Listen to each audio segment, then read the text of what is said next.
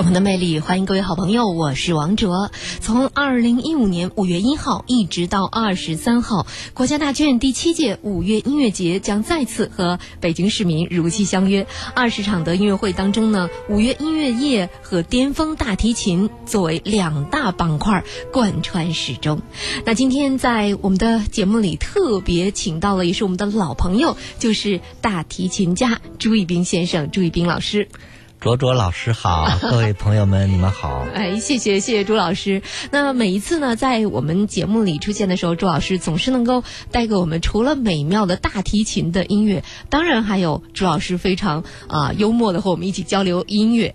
呃，那今天呢，和大家一起来分享的其实是国家大剧院的五月音乐节。在五月音乐节当中呢，刚才也特别和大家介绍了，就是五月音乐夜和巅峰大提琴是作为两大板块，始终是贯穿。穿着整个音乐节的，那在呃五月音乐夜呢，在上周五的时候也特别和大家做了分享，就是有很多场非常精彩的演出，全部都是室内乐这样的演出。那今天我们也来欣赏一下，在五月音乐节当中将会演出的一些曲目，当然还有朱一冰大提琴乐团他们的特殊的一场音乐会。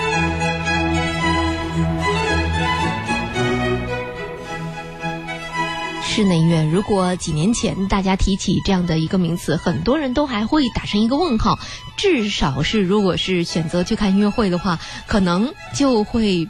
把室内乐不是作为自己的一个首演，不过呢，从二零零九年一直到二零一五年，五月音乐节已经举办第七届了。历经前六年的这些坚持不懈的品牌的打造，五月音乐节的效应已经开始浮出水面。也就是说，有太多的观众已经在关注着室内乐。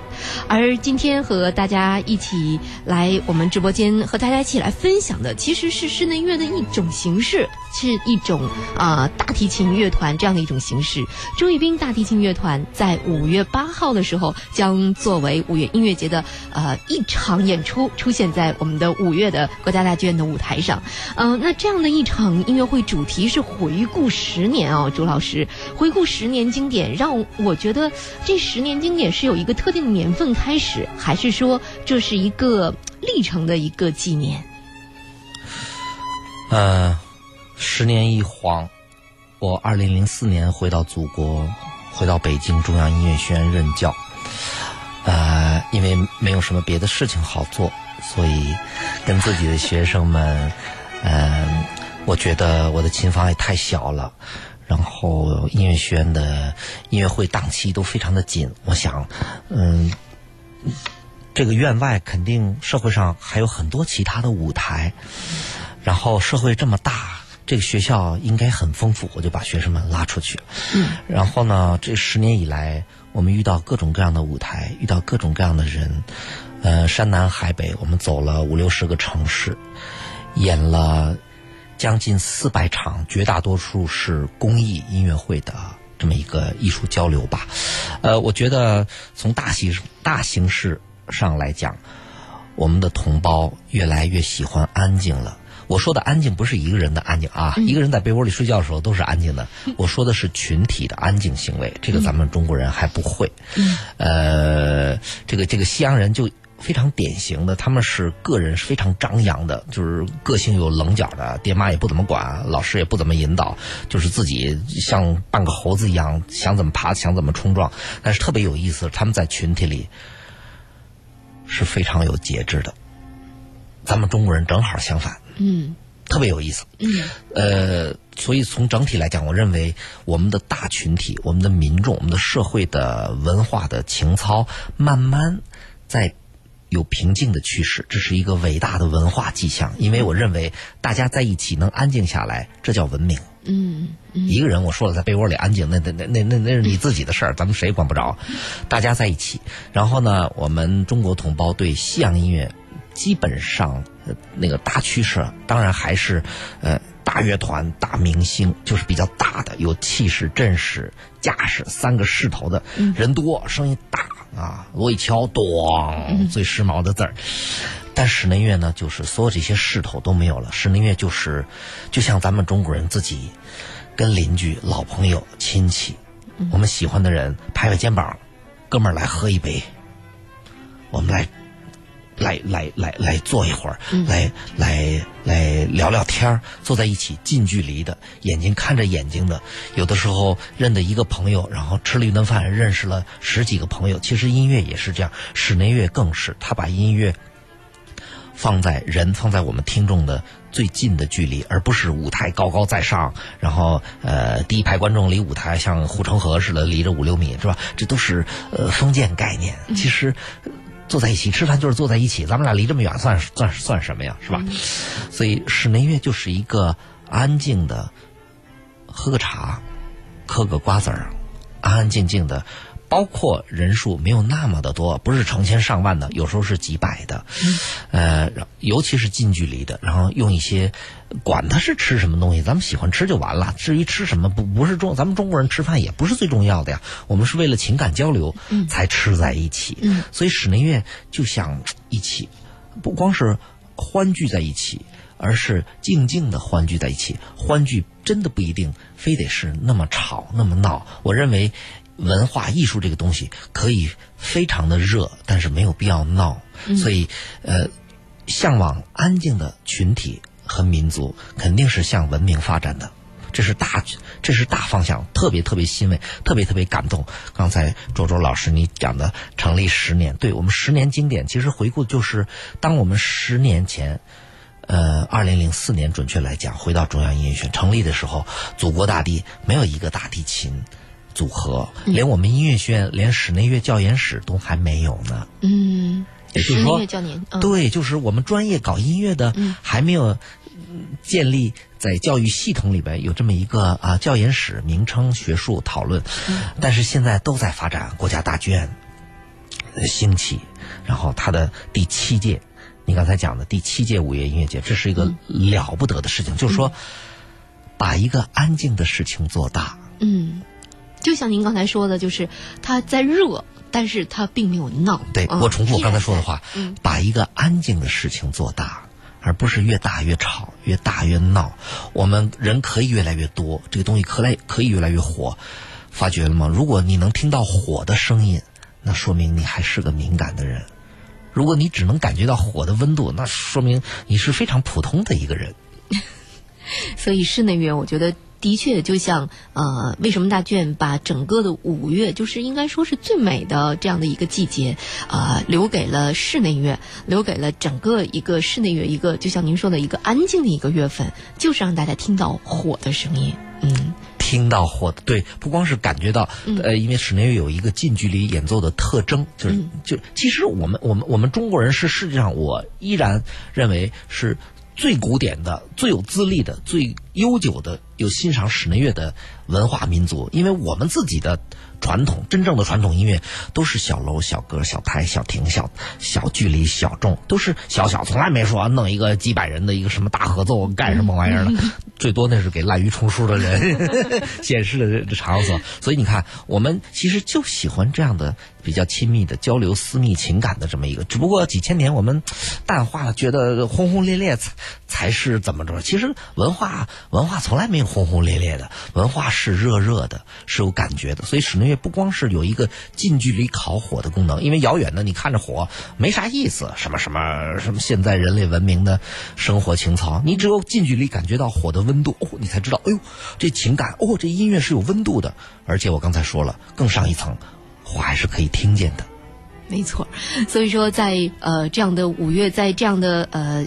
五月音乐节就是整个一个室内乐的这样为大家呈现的一个月份，在五月八号的时候就会是朱一冰的大提琴乐团。那现在呢，我们来听一听很久以前朱老师的这张唱片。每次朱老师来的时候，我都会把这张唱片拿过来。每次我都给你拿一样的，好像。我非常喜欢这一张，咱们一起来听一听。其实这个就是一个最典型的一个室内乐的。大提琴的演奏。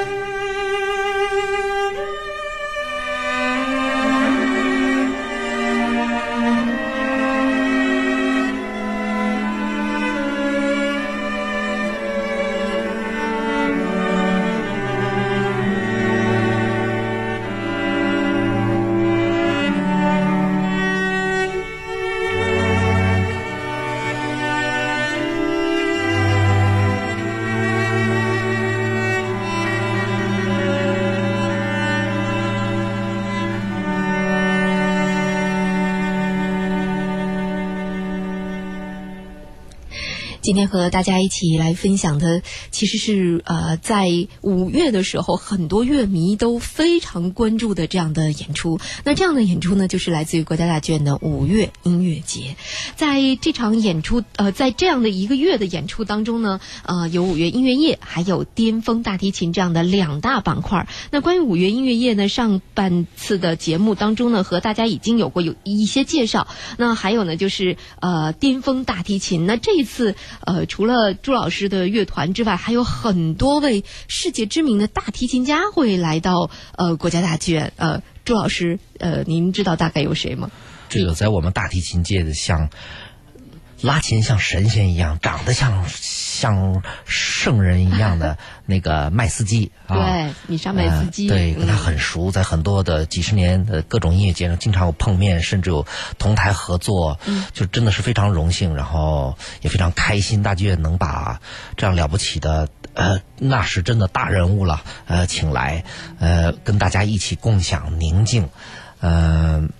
还有就是我的老朋友，我敬佩的大演奏家王健先生啊，管他叫先生，其实他比我小，但是这是出于一种敬重，他是真的是我们了不起的，我们这个行业的精英和代表人物。呃，如果说王健是依然在这个年纪，我们是同一个年纪。还在竞技场上奔波的呃精英，那我朱一冰和他相比，那肯定是就在跑道外边跟 跟着跟着跑跑的哈，有时候冲刺一下的。太谦虚了。没有没有没有，真的是 有的是有的人在跑道上面，有人在跑道外，我是那跑道外的，但是我喜欢跑道，我喜欢这种色彩，我更欣赏在跑道上叱咤。这种半生都不止的这些精英，像王健，所以他们会共同，呃，给大剧院带来一场无比欢乐，然后但是又是无比静心的。呃，一些音乐享受。对，那其实，在这一次的五月音乐节当中，我觉得这个大提琴的演出也是呃，大剧院玩出了很多的花样。呃，比如说呃，像您大提琴乐团，大家都知道是大概有八到十把这样的大提琴，呃，同时出现在舞台上。我们这次演出是六把大提琴，六把大提琴，嗯，同时在舞台上就是呃这样的一个演出。另外，它还会有大提琴和管弦乐团的协奏，呃，还会有呃三重奏，就是小提琴、大提琴。还有钢琴，还会有呃大提琴和弦乐四重奏，很多很多这样不同的大提琴的一个呈现，就是以这个大提琴为主题的。哎呀，其实以大提琴为主题，这就是一个说法。其实我们每个人都是主题，就是我们每个人都是自己生命的主题和主角。啊，谈到演奏形式上，当然在室内乐大提琴肯定是三足鼎立，就像。中国古代那个喝酒的杯子爵一样，它是三条腿儿的一只啦。钢琴、钢琴、小提琴和大提琴，大提琴非常的重要。有时候我开玩笑说，它在一个重奏里，它在一个管弦乐团里边，它像一个我们中国杂技那个上面在上面耍，底下那个扛杆的那个 那个比较壮的。我不是说力大无穷这个方面，而是声音它是低沉的，声音是有呃。声音就像建筑一样，也是有地基的，嗯也是有奠基的，所以这是我们大提琴人非常荣幸能做的一件事情。因为没有好的基础，上面一切都是忽悠。所以呢，在呃这样的呃五月当中呢，还会有一位就是呃杰哈德考夫曼，他也会呃在国家大剧院的舞台上来来出现。哦，这是一位我还不还不曾相识的大提琴同事，呃，但是肯定也是非常精彩的一位演奏家，所以。欢迎大家来大剧院为我们大提琴人捧场。对，没错。那整个五月呢，我觉得呃，除了像呃可以选择的五月音乐夜，另外就是巅峰大提琴这两大主题是始终是就是交织着在每一天来出现的，所以大家可以关注一下五月音乐节，来自于国家大剧院。好了，下面呢，我们来来听一下。这样的一段录音，这个录音挺有意思的，就是来自于王健他的演奏，他是二零零三年他来演奏的巴赫的无伴奏大提琴第一首。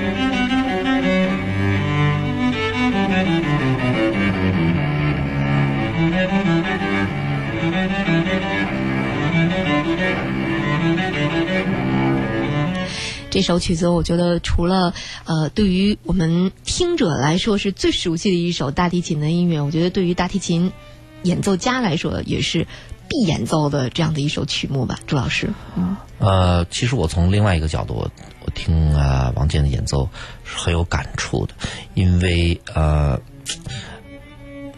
跳跃、跳跃和换位思维一下，呃，有的时候要想象一下，这个西洋人吃我们的酱豆腐是一个什么感觉？就是我们中国人拉西洋的巴赫又是一个什么意思？呃，音乐这个东西，它是一个无言语的语言，无文字的语言，但是它表达的东西不只有语言能表达东西，还有之外的很多太多。但是，毕竟文字还是存在的。比如说，回到最具体的，不能老是天花乱坠的。巴赫他的名字啊，他的英文拼写是 B A C H，在德语里，Bach。原文就是小溪的意思。嗯，我们说完几句，大家再接着听一下。巴赫的名字就是小溪的意思，他的音乐就像小河流水一样，他的生命就像小河流水一样。我们每个人的生命不都是像小河流水一样吗？有了这个文字的理解、文化的引导，我们可以嚼一嚼洋酱豆腐，大概在嘴里是个什么感觉？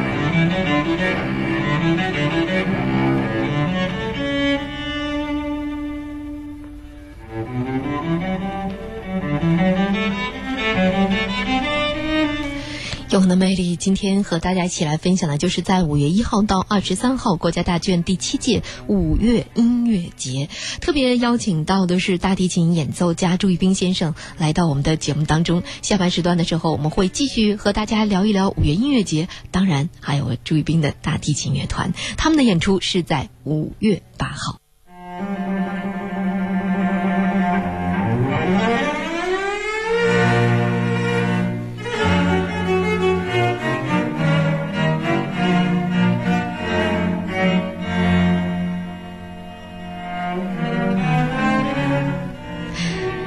大提琴版的《蓝色狂想曲》把我们又拉回到了今天。我们的主题《永恒的魅力》第二时段正在各位好朋友的耳边，我是王卓。那今天和大家一起来分享的，就是在五月一号一直到二十三号，国家大剧院的第七届五月音乐节。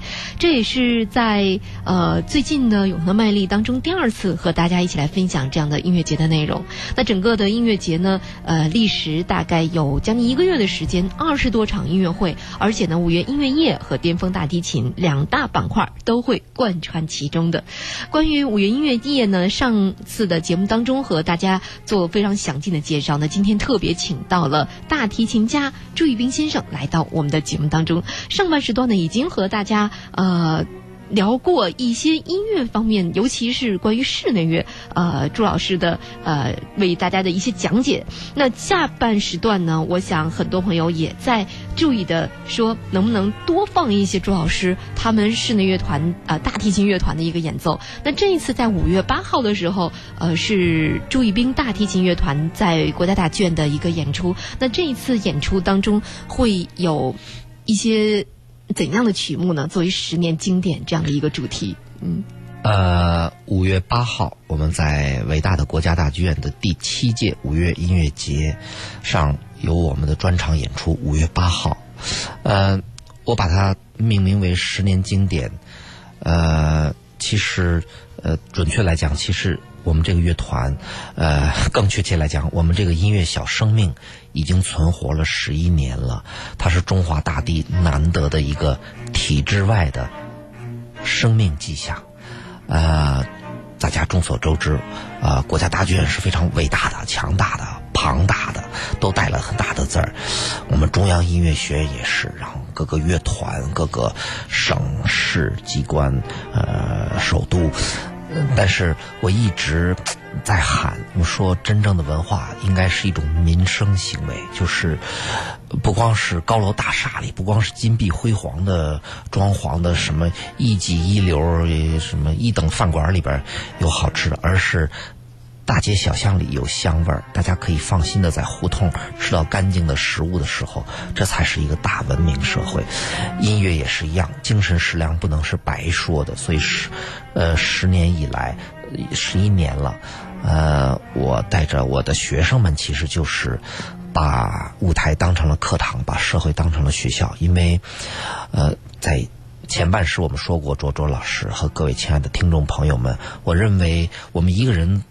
个人在被窝里安静的时候，嗯，这个丝毫没有什么了不起。如果一个人在被窝里都安静不下来，这这这这这有点问题。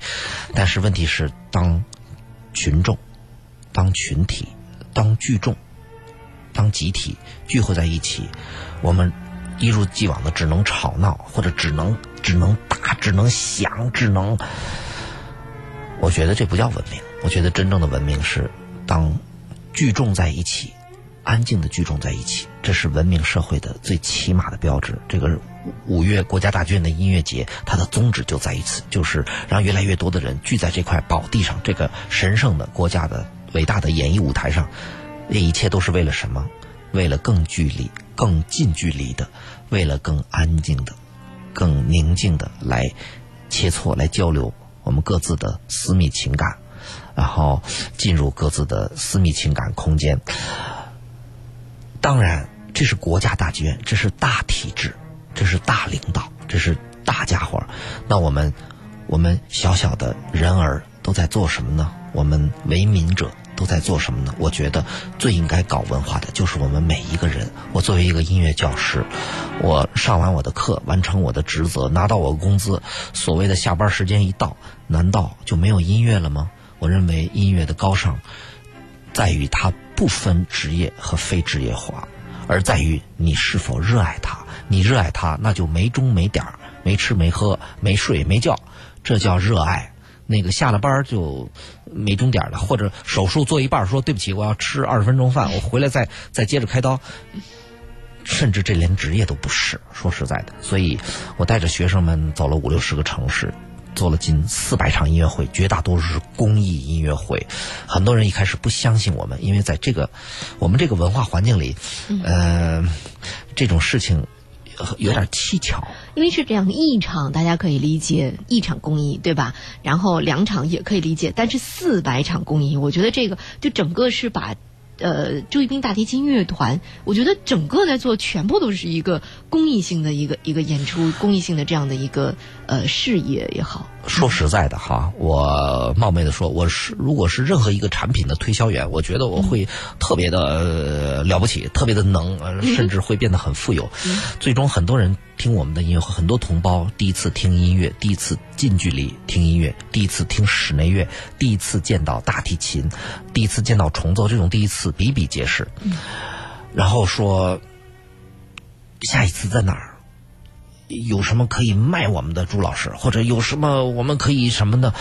我的回答都是茫然，因为我没有什么好推销的，我没有什么好卖的。嗯，我我也在国家大剧院，呃，一年呃一两次的，已经我觉得很荣幸，很了不得。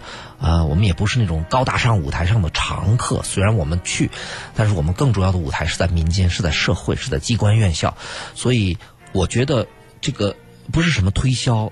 也不是为了什么生存，而是为了音乐唯美。因为我们活的都不错，我们其实多多少少人对吃喝拉撒的需求是很低的、很少的。在那之上呢，人如何升华和变得高尚呢？是穿了衣服就高尚了呢？还是说什么话就就就升华呢？其实都不是，唱唱歌、跳跳舞、写写字，啊，读读书，就说。大家发觉了，我说的所有这些东西都是很安静的东西。我我我前几天很有感触，为我们国家的几十位书法大家在演奏，我就忽然感慨，在音乐会上跟各位大家交流了一下。我认为，在咱们国家最伟大的音乐都是没声的，像书法，像太极，那不是音乐是什么？那里有动律，有旋律，有舞动，有。有各种的情感的呃温度的呃增生，那个太极更是一个，那你就去听吧，太极是来听的，而不是来看的。所以你看，我们是一个伟大的，早早就早就升华到大音无声的民族，只不过室内乐作为西洋的哈近近代的，其实。和我们大音无声相比，是是很浅的事情。但即便是这样，对我们中国同胞来讲，我们是基本上还是聚在一起，非常吵闹的。这早就成为了共识了。国家总理也发过话了，是吧？这个话都是可以说的了。但是我希望我们能聚在一起，安静下来，无论是。书法的方式，包括呃吃饭的方式，尤其是音乐的方式，就是让我们内心安静下来。因为不是没声就安静，大家注意啊，不是没声就安静，而是心静。真正的安静是心静。所以我们这十年，除了不在国家大剧院舞台上演出，在机关院校为公众演出、公益演出，最后。多多少少不是问题，有啥呃实物什么收获不是问题，有的时候我们还得到慷慨的赞助，这都是事实。但是最终我们自己通过自己的所作所为，自己唯美的所作所为，能让自己时不长的心能够静下来一下，我觉得我自己非常感恩。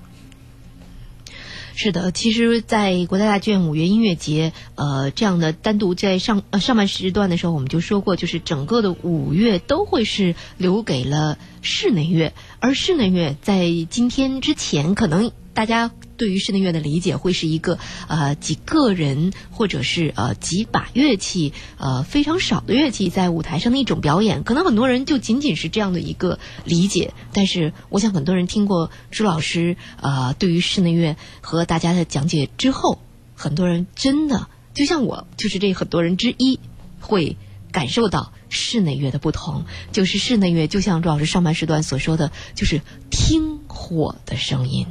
让我们共同来期待五月国家大剧院的五月音乐节。那下面也来安静的听一首，是来自于朱玉斌大提琴乐团的《圣母颂》舒伯特。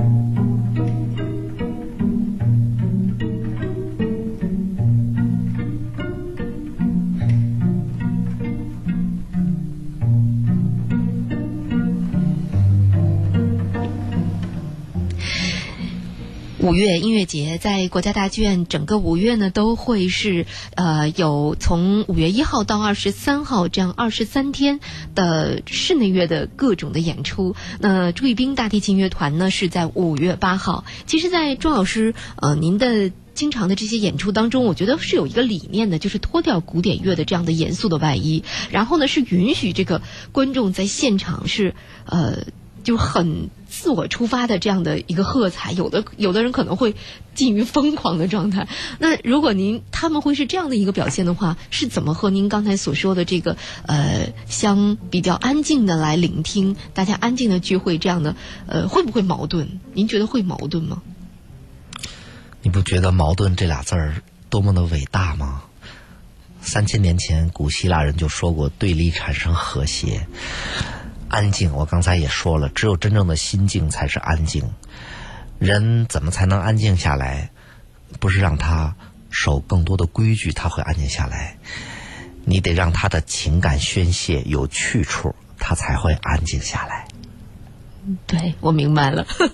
所以说，刚才呃，因为我当时我我一直在想象朱老师您的这个演出，因为我也看到过您的现场演出，真的是朱老师在拉琴呃带给大家的，或者是给音大家做音乐讲解的时候，您的演出经常会给大家做呃语言上的音乐的一些讲解。这个时候观众的反馈，我觉得是。